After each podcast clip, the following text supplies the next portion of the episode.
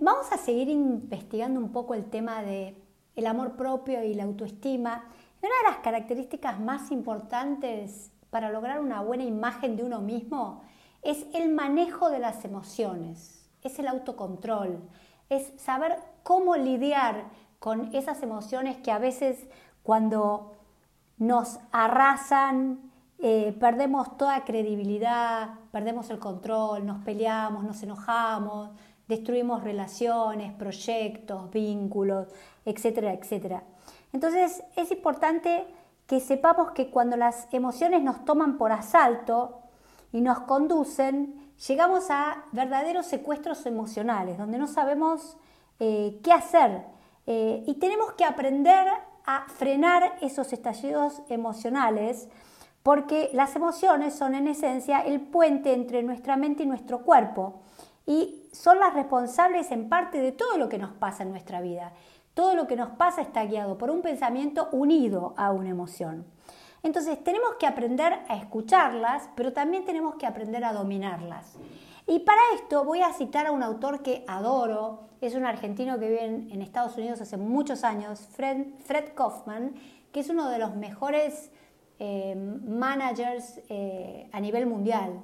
Y él tiene cinco pasos para trabajar mis emociones.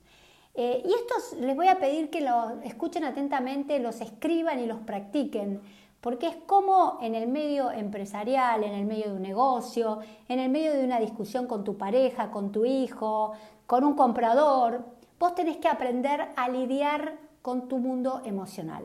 Para Fred Kaufman, el primer paso para trabajar con las emociones es la autoconciencia.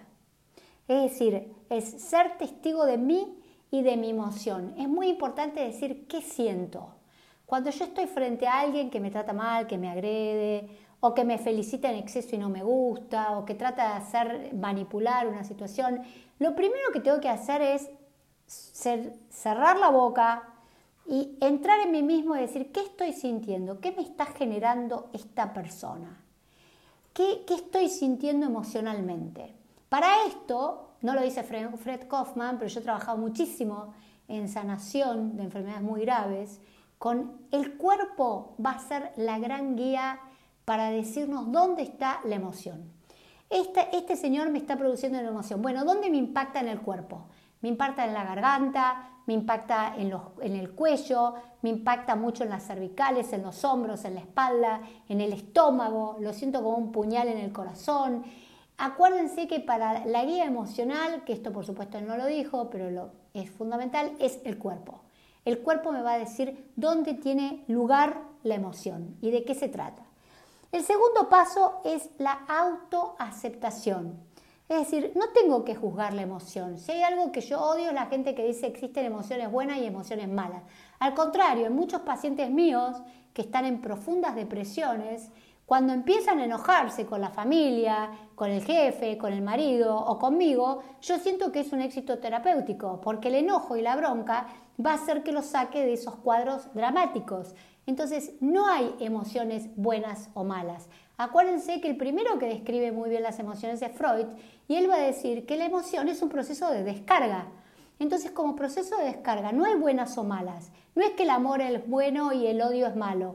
No, a veces odiar, por ejemplo, nos saca de una profunda depresión. El primer signo clínico que tenemos nosotros de que una persona empieza a mejorar es el enojo, la bronca, la furia, porque lo va a hacer moverse, tenderse a actuar. El tema es cuánto dura la intensidad y si es adecuada o no es adecuada. Entonces hay que aprender a aceptar sin juzgar la emoción y aceptar lo que siento. Y siento envidia, siento enojo, siento rabia, siento un amor pasional por alguien que no me, no me responde. Bueno, esto es lo que hay, esto es lo que siento. El tercer paso para Fred Kaufman es la autorregulación. Para vivir en sociedad y para manejarme bien, tengo que controlar los impulsos y aprender a demorar la satisfacción. Es decir, tengo que aprender a pausar, a respirar y a elegir. Esto que parece tan fácil, cuando uno está en medio de un secuestro emocional, llena de ira y de furia, esto no es fácil. Y donde más uno lo ve es con los lazos más cercanos, con los padres, con el marido, con la pareja o con los hijos, o con el jefe que me tiene que, que decir si soy buena o mala. Pero es muy importante aprender a esperar a que quizás la respuesta que estoy esperando de esta persona, que necesito desesperadamente, si me quiere, si me acepta, si me toma, si le gusta el trabajo que hice, y esa ansiedad, esa angustia que, que, tengo porque me responda, tengo que aprender a que tengo que, cuanto más tolerancia, eso se llama tolerancia a la frustración desde el psicoanálisis, cuanto más puedo esperar, más voy a ganar terreno en la vida. Tengo que aprender a pausar. En esto es muy importante. Acuérdense que esto dice la neurociencia. Cuando nosotros respiramos en forma profunda tres veces, inhalamos por la nariz en forma profunda y exhalamos en forma profunda con el estómago haciendo como una, inflando toda la panza, se dice todo el estómago, todo el, el vientre, se dice que el cerebro entiende que estamos en paz. Se activan los sistemas parasimpáticos. Entonces esto que Fred Hortman decía, eh, sin mucho sustento, neurobiológico, porque en esa época que él lo escribe no estaba, esto ahora se sabe desde la neurociencia. Tres respiraciones profundas, inhalando y exhalando, indican al sistema paranervioso central que estamos en paz, que no hay peligro, que no hay armonía. Entonces, el uso de la respiración es, una técnica sumamente importante para calmarnos y decir que tengo que, eh, contestar. Eh, el cuarto paso es el autoanálisis. Es decir, tengo que observar mis pensamientos y mis palabras. ¿Cuál es la historia que me cuento detrás de la emoción? ¿Cuáles son los hechos? Esta parte es fundamental. Acuérdense que lo único, por eso el tratamiento psicoanalítico para mí sigue siendo un tratamiento absolutamente importante, genial, y lo sigo practicando en mí misma y con la gente que, se acerca a mí. Acuérdense que lo único, lo único que frena la emoción es el pensamiento. ¿Cuál es la desgracia del siglo que estamos viviendo hoy en día? es que la gente no pone el pensamiento para frenar la emoción. Cuando nosotros como psicoanalistas logramos que una persona frente a un hecho que lo desborda, que lo angustia, que lo irrita, que no, lo puede controlar, le hacemos pensar, le hacemos evaluar qué pasó, qué pudo haberle pasado al otro, qué, qué estás sintiendo vos, qué historia te estás contando de, de que lo que vos dijiste fue esto, esto, esto, pero pará, pará, ¿y qué te contestó el otro? ¿Y eh, escuchaste lo que te contestó el otro? ¿Y no será que el otro tiene razón en contestarte como te está contestando? ¿No será que vos tenés el 50% de la razón y el otro tiene el 50%? ¿Y no será que si vos podés explicarle al otro con otras formas, otras palabras, entendiendo que el otro entendió tu mensaje, esta situación puede cambiarse? Bueno, esto es fundamental en los tratamientos analíticos.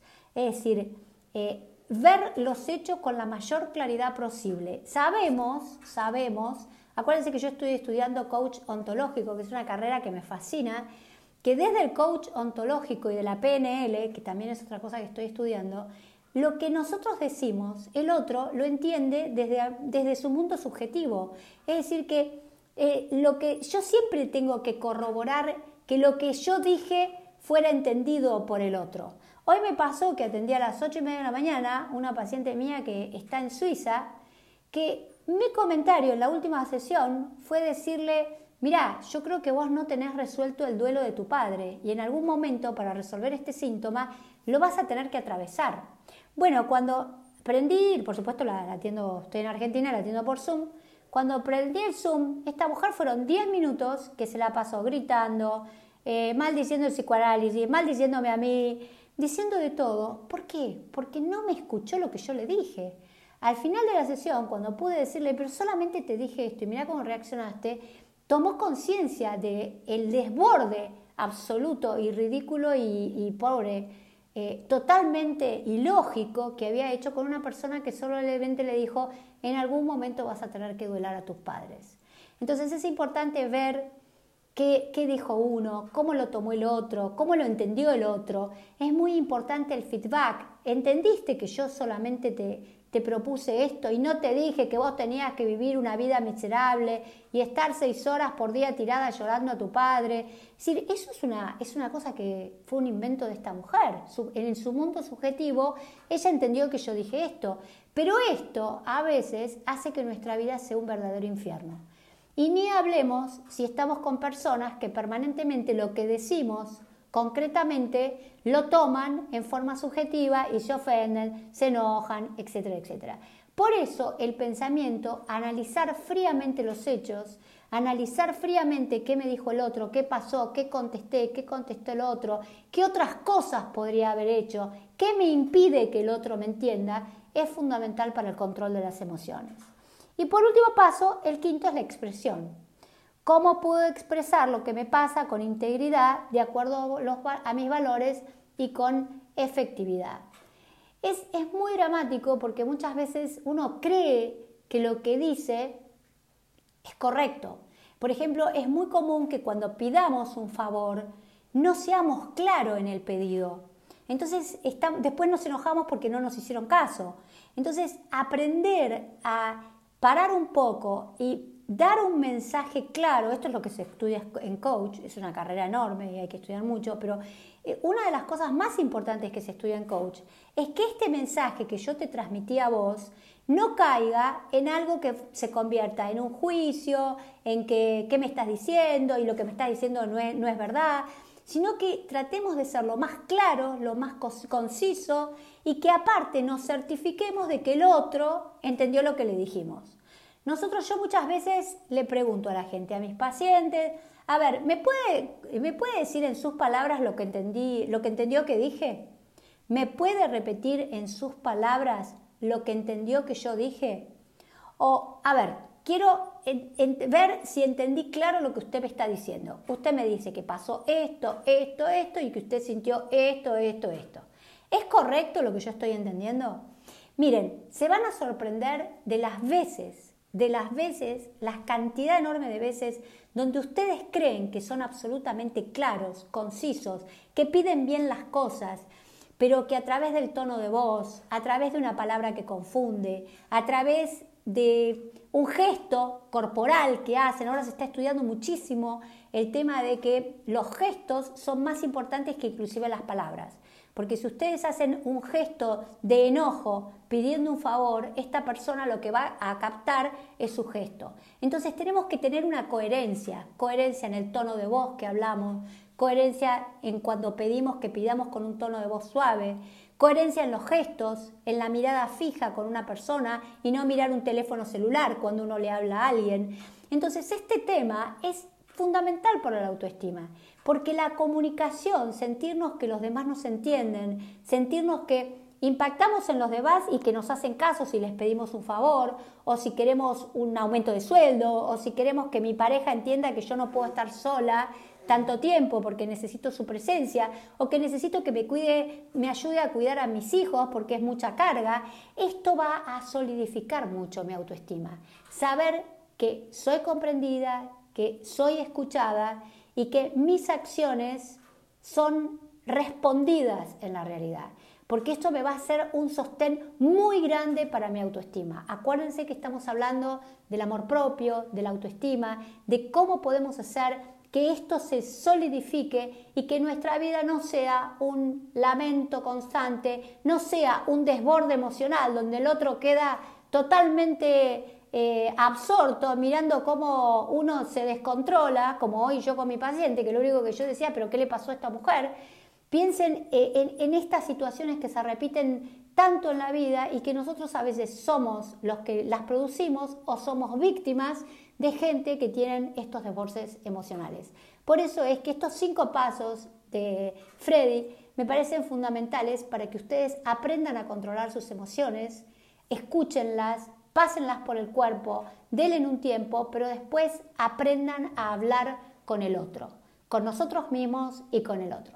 Espero que les haya gustado esta, este, esta parte del conocimiento de Fred eh, Kaufman y que muy prontito nos veamos en otra audición de este podcast. Un beso muy muy grande para todos.